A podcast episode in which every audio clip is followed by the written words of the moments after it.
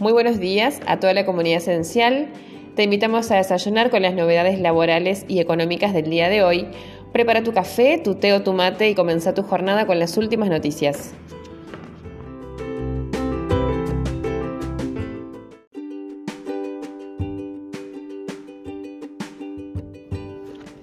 AFIP actualizó los valores y ahora se puede descargar la credencial con los montos correctos del monotributo unificado de la provincia de Buenos Aires, que incluye el pago de ingresos brutos con el importe actualizado.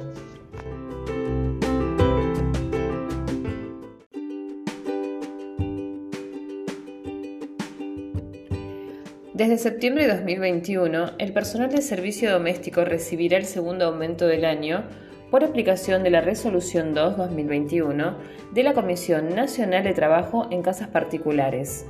En la negociación paritaria 2021 de servicio doméstico se había acordado un incremento salarial del 42% en cuatro tramos. El primero fue el 13% desde junio y ahora en septiembre rige el segundo tramo del 12%.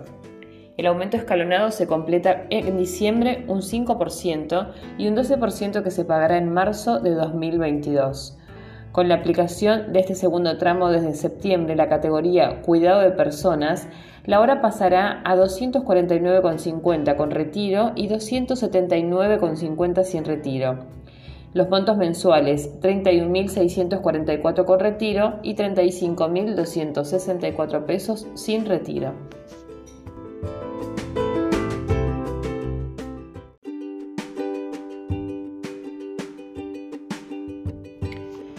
La AFIP restableció el plazo de 180 días corridos para que los contribuyentes informen la reorganización de sociedades, fondos de comercio, empresas o explotaciones a través de la Resolución General 5063-2021 publicada en Boletín Oficial. La misma da por finalizado el plazo adicional de 90 días corridos que se había dispuesto el año pasado como parte de las medidas para facilitar las tareas de cumplimiento de las empresas en el marco de aislamiento y distanciamiento social preventivo y obligatorio.